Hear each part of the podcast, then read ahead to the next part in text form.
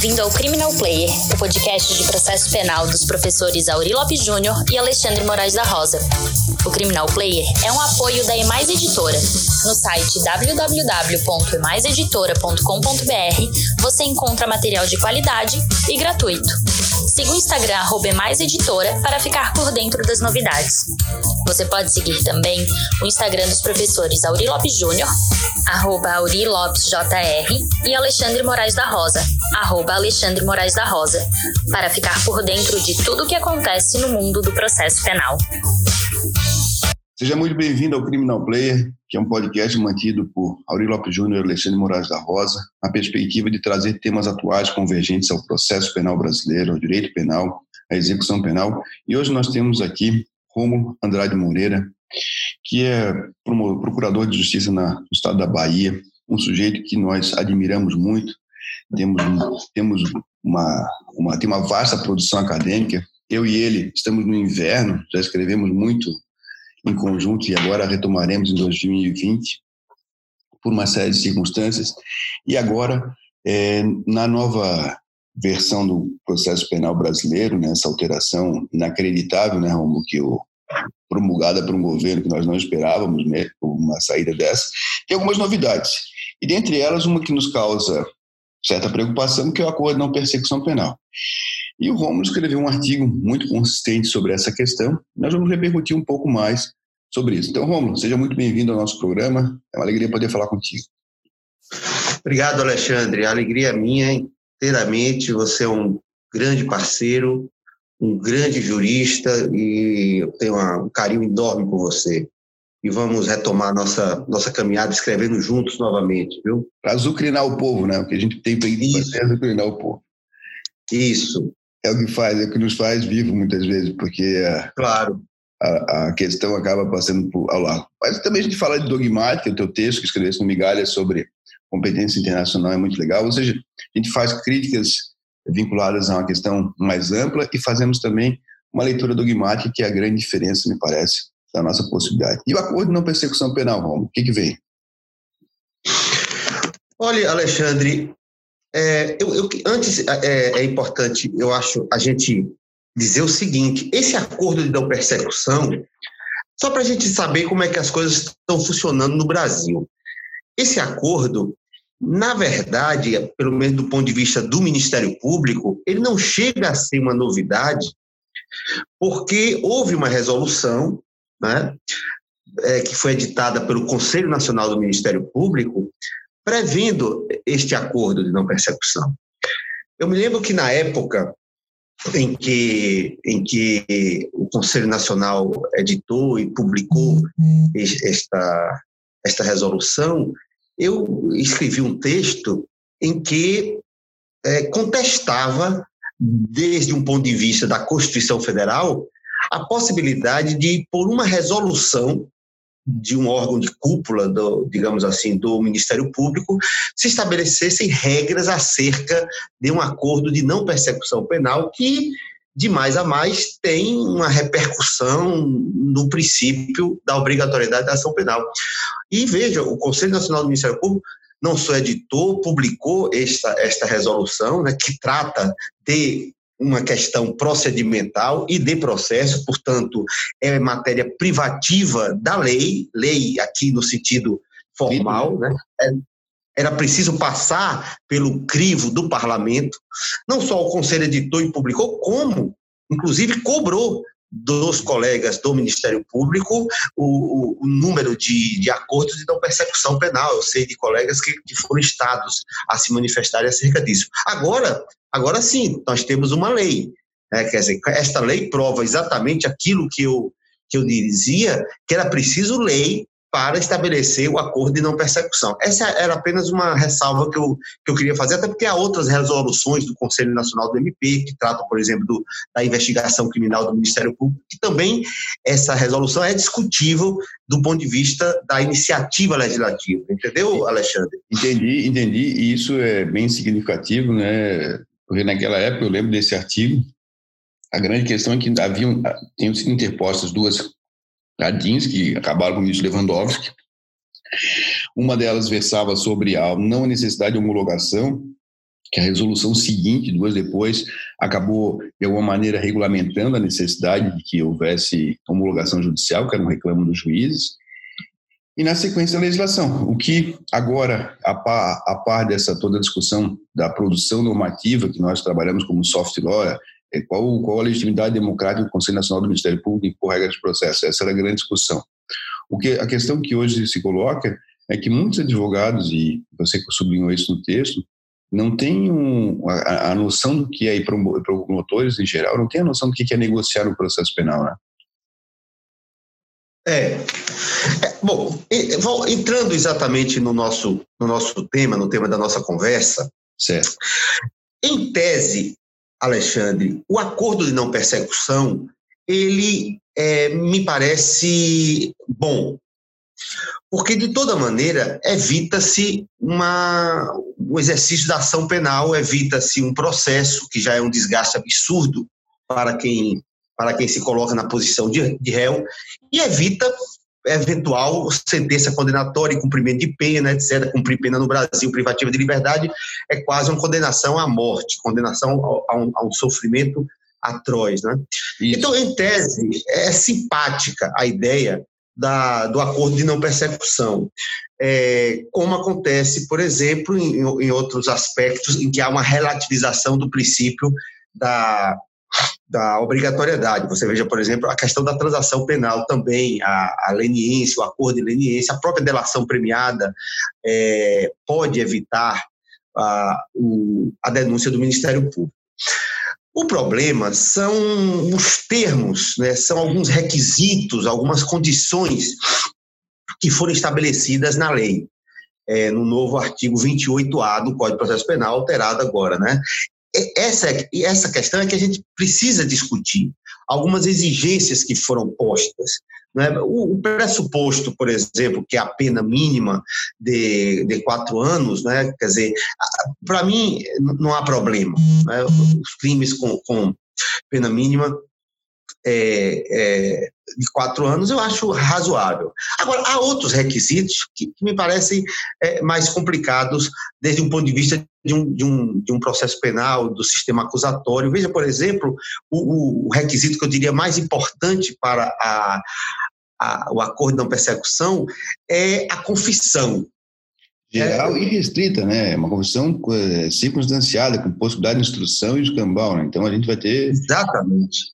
É uma confissão, é uma confissão completa, sem dúvidas, sem, sem margem para dúvidas, circunstancial, né? E você tem, tem, um, tem alguns problemas né, que eu até tentei enfrentar no meu texto, que você fez referência. Veja, por exemplo, quando o sujeito ele, ele está sendo foi investigado numa acusação, obviamente, ele foi investigado por dois ou mais crimes né, num concurso material, seja num concurso formal e tal, numa continuidade delitiva. Quer dizer, se ele confessa um crime e não confessa outro, o acordo deveria ser apenas relativamente a um dos crimes. Em relação ao outro que ele não confessa, teria que ter denúncia. Você tem, tem, também uma outra coisa que é a confissão, a, a, que alguma doutrina chama de confissão qualificada. Isso. Ele confessa o fato, né, mas aduz em seu, em seu favor por exemplo, um, uma excludente, uma, uma eximente, algo assim. Quer dizer, essa confissão vai permitir, é um requisito positivo para o acordo de não persecução? Eu entendo que sim. Né? Afinal de contas, houve a admissibilidade do fato. Agora, se ele diz, por exemplo, que praticou o fato porque estava em estado de necessidade ou em legítima defesa, isso não, para mim, não implica na impossibilidade do acordo de não persecução. É, enfim, outra coisa, Alexandre, só para terminar essa questão da confissão, é que me parece também que se ele confessa nada obstante tê-lo feito um acordo, nem em um acordo que foi homologado por um juiz numa audiência pública e oral, como manda a lei. Caso ele descumpra esse acordo, evidentemente que, e a prescrição está suspensa, diz a lei, né, durante o período de prova, né, fica suspensa, suponhamos que ele descumpra uma das condições impostas e, e, o Ministério Público, então, ofereça a denúncia, né, inicie a ação penal. Lá adiante, suponhamos que ele não tenha confessado em juízo, né, no momento do interrogatório, aquela confissão pretérita feita nos termos do acordo, né, feita naquela fase preliminar. Esta confissão pode ser levada a efeito, pode ser levada em consideração pelo juiz para proferir uma eventual sentença condenatória? Minha resposta é negativa, não, não pode. Né?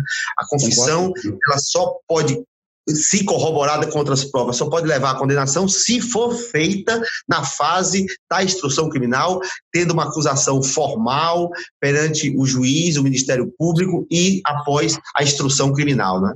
E eu concordo contigo perfeitamente, o que é assim é uma, é uma confissão circunstanciada para fins de evitar que terceiros possam assumir o crime. Então, ela tem uma finalidade. Ela está situada no momento, no iter, no iter democrático do procedimento para fins de acordo de persecução penal. A confissão é para evitar que terceiros possam assumir crimes que não são deles, só para essa finalidade, que você possa ter é, elementos convergentes suficientes para atribuir a responsabilidade penal e com as consequências do acordo para essa finalidade. Se houver resolução, resolução do, da, do acordo, a, o, a, a confissão ele é um momento processual decorrente da exercício da ação penal, que até então não existia. Só me coloca uma outra questão, né? É que o, o Supremo Tribunal Federal, nessa postura ambivalente que ele tem, tem uma, uma posição consolidada de que a confissão realizada no inquérito policial serve para redução da pena na segunda fase. Então, não raro, em nome da defesa, olha só que pode acontecer uma inversão ideológica, como fala Alexandre Bisotto, o sujeito vai dizer que vai utilizar a fase anterior para fins de melhorar a vida do sujeito. Sim, veja, a, a confissão, é, porque aí são dois aspectos que me parecem diferentes. A confissão é, feita, ainda que antes do processo, ela, até pelo princípio do favor libertatis, ela tem o condão, sim, de diminuir a pena como atenuante genérica. O que não pode ocorrer é a confissão extraprocessual, que é o caso, servir como um elemento a mais de prova para a condenação. São coisas diferentes. Quer dizer, para, para uma sentença condenatória exige-se efetivamente elementos de prova. Elemento de prova significa dizer que aquela, aquele meio de prova, aquele meio de prova que foi solicitado, passou pelo crivo do contraditório, da ampla defesa no sentido é, do processo. Quer dizer, houve uma acusação formal, uma resposta preliminar, a designação de uma audiência de instrução e julgamento, e daí, no interrogatório, ele confessa. Bom, aí serve como um, um, um elemento de prova para a condenação. Agora, a condenação extraprocessual eventualmente serve para atenuar a pena com uma atenuante genérica prevista lá no Código Penal, exatamente pelos princípios formadores do processo penal democrático, entre eles o princípio do favor libertatis. Concordo contigo. Concordo contigo em grande parte do que está que tá afirmando. O que me parece, só para retomar um argumento teu, é que nesse âmbito de negociação, quando, quando se faz referência que o Ministério Público pode, pode ter uma confissão ou pode ter um acordo parcial, é que, a depender do, do, de como nós ficarmos com essa, essa nova, com as reformas parciais e o arquivamento, me parece importante situar, Romulo, é que o, se, se vigorar o arquivamento direto do Ministério Público com controle interno de algum conselho, aqui, aquela autonomia do membro do Ministério Público de arquivar bagatela, de arquivar irrelevância, de arquivar situações que não têm é, tipicidade material, seria um, seria um controle interno da instituição muito perigoso, porque é, o juiz, o promotor não estaria tão livre assim de dar um arquivamento, o juiz arquivar. Com isso, me parece que o acordo de não persecução penal sai, é, serve como uma, um instrumento, uma tática do promotor que que eventualmente não queira promover um arquivamento e nessa nessa modalidade promovemos aquilo que a gente chama de arquivamento implícito, né? Ele diz, ó, tudo isso foi apurado, eu a, o acordo na persecução penal engloba isso e ficamos por isso mesmo, ou seja, me parece que com esse modelo de arquivamento nós teremos externalidades negativas tocante à ampliação do acordo na persecução penal. Alexandre, mas isso é, um, é, isso é, é uma distorção absurda. Isso, claro. Que haverá situação absurda, porque a lei é de uma clareza. Eu, eu, eu entendo até, Alexandre, que nem precisava essa ressalva na lei, mas no Brasil, se não tiver na lei, os caras não cumprem, né? Você sabe bem disso, nem promotor, nem juiz, nem ministro, tem que estar na lei. Pouco importa se isso deflua de princípios do processo penal ou que isso seja uma implicação da própria Constituição. A lei, eu dizia, é clara, ela diz o seguinte: se não for caso de arquivamento é que tem que propor acordo de não persecução penal. Quer dizer, a primeira coisa que o promotor tem que saber é o seguinte: olha, eu tenho justa causa para o exercício da ação penal. Aqui há pressupostos processuais, aqui há as condições da ação, a denúncia é, pode ser oferecida porque tem justa causa, eu tenho indício, suficiência da autoria, prova de um crime, pronto. Tá, tem um pressuposto da pena mínima quatro anos, então eu vou propor o acordo de não persecução. Quer dizer, acordo de não persecução penal não é alternativa para o arquivamento, e vice-versa. Assim como acontece desde 95 com a transação penal. Você só pode propor a transação penal se não for caso de arquivamento. Eu vejo casos, por exemplo, é, eu tenho conhecimento de casos em que o sujeito, o, membro do Ministério Público, ofereceu a transação penal. Quando o autor do fato, lá no juizado, não aceita a transação, ele manda os autos de volta para a delegacia para novas diligências. Ou seja, o cara não tinha indícios suficientes para, para oferecer uma denúncia. Mas isso é uma sabotagem, né? Isso é um, é um, é um verdadeiro criminoso, um cara que faz um troço desse, porque ele não pode fazer isso.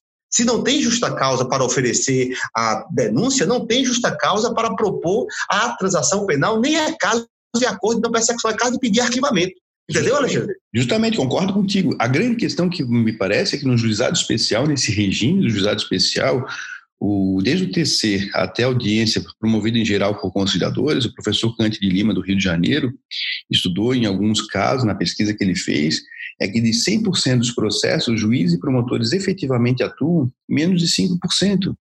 Uma pesquisa um tanto quanto antiga, mas o processo faz o terceira delegacia com o escrevente, o delegado assina, vai para o juiz, o promotor não participa, tem aquele modelo padrão de transação penal, o conciliador é, na, diz que aqui não está para discutir culpa, aceita ou não aceita, o juiz homologa depois assinando, ou seja, todo o procedimento de, de direito penal, mesmo sendo de menor potencial ofensivo, acaba ocorrendo sem a participação, sem o controle, sem o filtro daqueles que deveriam fazer. Isso acontece aqui em Salvador. Eu, eu, eu, eu sei que acontece, né? Eu, os, os, meus colegas advogados me dizem, na acordo no, no, juizado especial, audiência preliminar no juizado especial criminal, não tem, em regra, não tem promotor, não tem juiz, tem um conciliador. Promotor e juiz assinam depois. Transação penal é proposta pelo próprio conciliador, a composição civil dos danos também. Isso é um absurdo. Olha, Alexandre, isso chega a ser se nós fôssemos é, punitivistas, isso poderia até configurar um crime de, de falsidade ideológica. Porque, afinal de contas, quando o juiz assina um, um termo de audiência a, dizendo que foi proposta a transação penal e ele homologou, tal, ele assina, o promotor assina, etc., eles estão fazendo consignar no documento público algo que não é verdadeiro. Né? Veja, se a gente fosse abstrair a questão do dolo, é um fato juridicamente relevante. Seria crime de falsidade ideológica. Isso acontece. E, e o meu receio, Alexandre, é que isso venha acontecer rigorosamente também com o acordo de não persecução. Esses acordos serão feitos, não haverá audiência nenhuma e o juiz vai homologar o acordo do jeito que está feito. Né? Sem que tenha, porque a, a, lei também, nesse aspecto, é clara. Ela diz que a, o acordo será homologado na presença do defensor, do Ministério Público, em uma audiência. Né? Então, aí é a questão, da, como eu lhe falei, das distorções. Né? Você tem um texto legal e tem a distorção por causa dos, dos maus profissionais que, que há em toda a área. Né?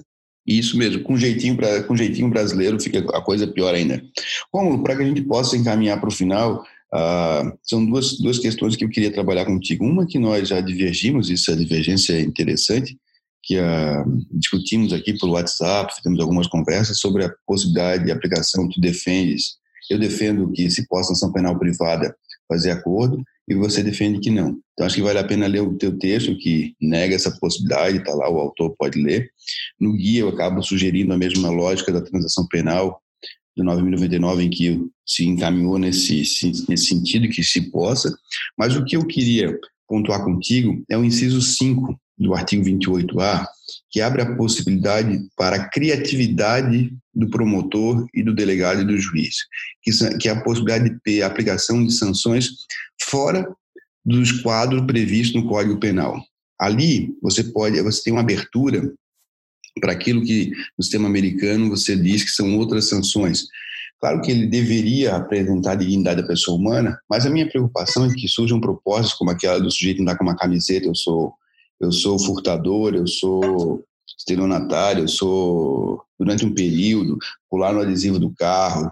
Enfim, eu não sei até que ponto a criatividade dos nossos operadores irá. Então, a minha preocupação, não sei se é compartilhada contigo, é essa abertura dos limites dessas, dessas possibilidades estranhas ao, ao regime do Código Penal. Alexandre, é, vamos lá para as duas coisas. Vamos com a questão da ação penal da iniciativa privada. Essa é efetivamente um, esse é um tema é, muito espinhoso, né? É, nós realmente já conversamos sobre isso e sei do seu entendimento é, que é possível o acordo na, nas ações, nos crimes, né, cuja ação penal seja de iniciativa privada. Eu, eu, eu, a princípio, discordo, como eu coloquei no meu texto, e como eu lhe disse, é, basicamente pelos mesmos motivos que eu não entendo que cabe a transação penal e a suspensão condicional do processo nem tais delitos, né, de, de, de iniciação de iniciativa privada. Mas devo dizer que essa não é uma matéria é, tranquila, porque você terá é, situações em que crimes mais graves, mas crimes muito mais graves, né, um crime com pena mínima de quatro anos, é, a pena máxima pode ser pode chegar a oito anos, por exemplo, né? Então, crime grave. Né? É, seja possível a, a, o acordo não persecução, porque não foi praticado, por exemplo, com violência ou grave ameaça, que é outro requisito, que é, que é, é também um pressuposto, pressuposto da, do acordo. E você terá crimes, é, vamos lá, por exemplo, a injúria, cuja pena máxima é seis meses, né? enfim, é, que não caberiam, a, em relação ao qual não caberia, se bem que, que a injúria aqui não caberia mesmo, porque cabe transação, né? Onde Isso. cabe transação, não cabe acordo de não persecução. Mas pode ter sido concedido uma, uma, uma, transação anterior, né? Seja impossível a transação. Anterior, Perfeito, perfeito. Aí impediria a transação, a uma outra transação, né? E, e aí seria cabível o, o acordo.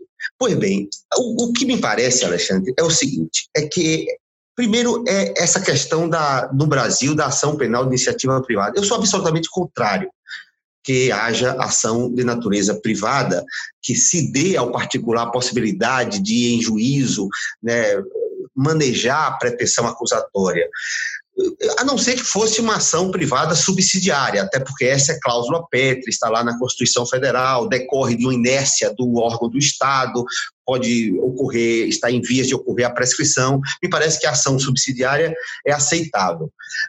Então, eu, eu parto desse pressuposto de que a ação privada ela não deveria existir, mas já que existe, nós temos a, a lei. Né? A lei prevê, como faz em relação à transação penal e à suspensão condicional do processo, que o Ministério Público proporá a, o acordo.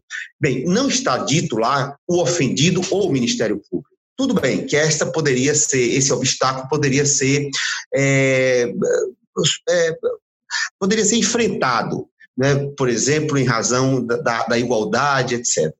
Mas veja bem o que acontece.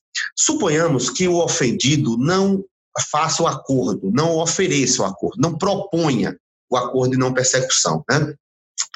Ele diga, não, eu não vou propor porque eu quero oferecer a queixa. O que fará, o que fará o juiz? Né? Porque é, você tem a possibilidade, quando é na ação, no crime de ação pública, encaminhar isso para a, a, pelo artigo 28, caminhar ao procurador-geral. E aqui, o, o, Ministério Público faria o acordo de não persecução? A mim me parece que não, porque o Ministério Público não tem legitimidade de ação ou de dispor de uma ação privada, né? É, o juiz tampouco, quer dizer, seria acabar com, com, a estrutura acusatória do processo. Então, são essas questões agora de natureza prática que é, me fazem é, inclinar para a não admissibilidade do acordo nas ações privadas. E também a gente tem que observar que os crimes desse tipo, dessa cuja ação penal tem essa natureza, também se submetem a regras diferentes, digamos assim. Você veja que na ação privada você tem o perdão, a perempção, a decadência, a renúncia, coisas que, possibilidades que extinguem a punibilidade que não existem lá na ação penal pública. Essa basicamente é a ideia minha a respeito disso, mas eu sei que é uma, é uma matéria bastante, bastante controversa. Em relação ao segundo ponto que você falou, daquele inciso quinto do artigo 28A, que trata das condições, né? Você tem ali quatro primeiras condições, que são, me parece, cumulativas, e tem uma última que é uma, é, é uma alternativa, né? Que permite que o Ministério Público é, imponha né, outra condição, é, desde que proporcional e compatível com a infração né, penal imputada. Eu, eu, eu, não tenho dúvidas que isso vai ser um, vai ser um problema. Né? Até para que se inviabilize os acordos de não persecução. Claro que ninguém está generalizando aqui, não é, Alexandre? Nem eu, claro. nem você. Mas quando você impõe uma condição absolutamente impraticável, né, é, absolutamente draconiana, você, por via indireta que seja ainda, você está inviabilizando o próprio acordo. Isso não é possível né? proporcional e compatível com a infração penal. Eu me lembro aqui, é, uma, é, uma, é só um parêntese, eu me lembro que aqui na, em, na Bahia, numa cidade interior, um juiz, esse juiz inclusive foi punido né, é, pela corregedoria, esse juiz ele estabeleceu a obrigatoriedade de um, de um réu olhar para o sol durante o dia. Isso, é, é, isso não é folclore, né? Isso é, um, é, fato que aconteceu aqui numa cidade do, do interior da Bahia. É, então, você veja o absurdo que pode acontecer. Agora, quem é que vai, é, quem é que vai é, é, ter um controle sobre isso? Né? É, primeiro, o juiz. Quer dizer, o juiz vai, vai ver uma condição dessa e diz, bom, eu não vou homologar esse acordo, com esta condição, não vou homologar.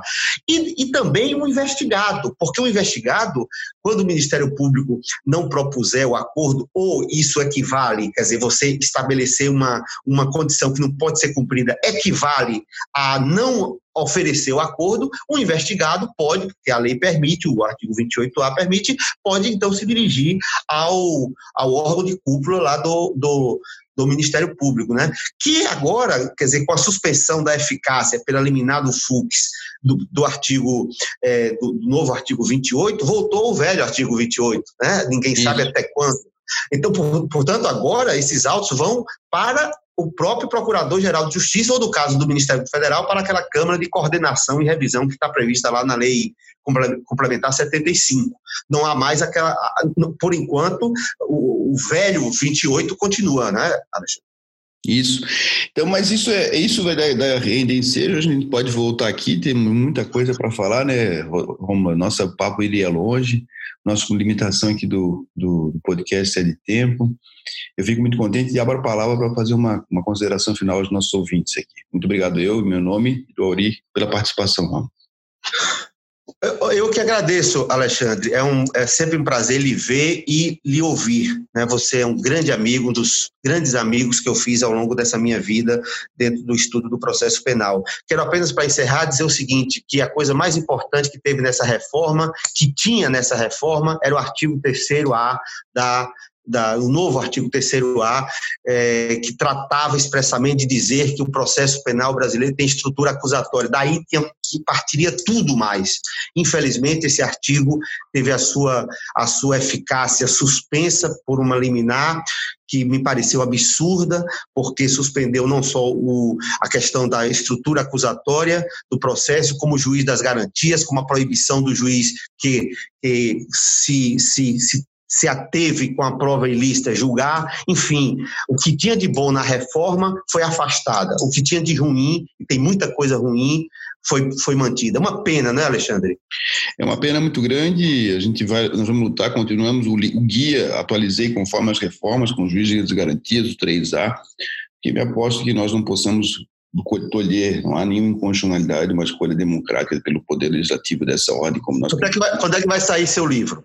Já está em pré-venda, já está em pré-venda na, no W, na E+, lá tem a tua, a tua, tua, tua opinião sobre o livro, já já está em sexta edição, já está vindo da gráfica, até depois do carnaval ali, com a, o carnaval atrasou um pouco, mas até a segunda, primeira quinzena de março o livro já está aí, vou te encaminhar, está no site da www.maiseditora.com.br e quero te dizer, Romulo, que eu tenho uma admiração muito grande, porque embora com as, com as, com as perseguições e com a, as críticas que você tem, você sempre sustentou daquilo que é mais íntimo numa democracia, que é o direito de poder falar, se manifestar e lutar pela liberdade de expressão. A história fará de cada um de nós o seu respectivo lugar. Eu tenho admiração irrestrita por você. Eu sigo o seu lugar na nessa marco, nessa quadra da história será significativo daqueles que lutaram pelo devido processo legal, que não se acovardaram em nome de interesses outros. Um grande abraço, cara. Admiração minha e do Auri. Um abração para você, meu caro.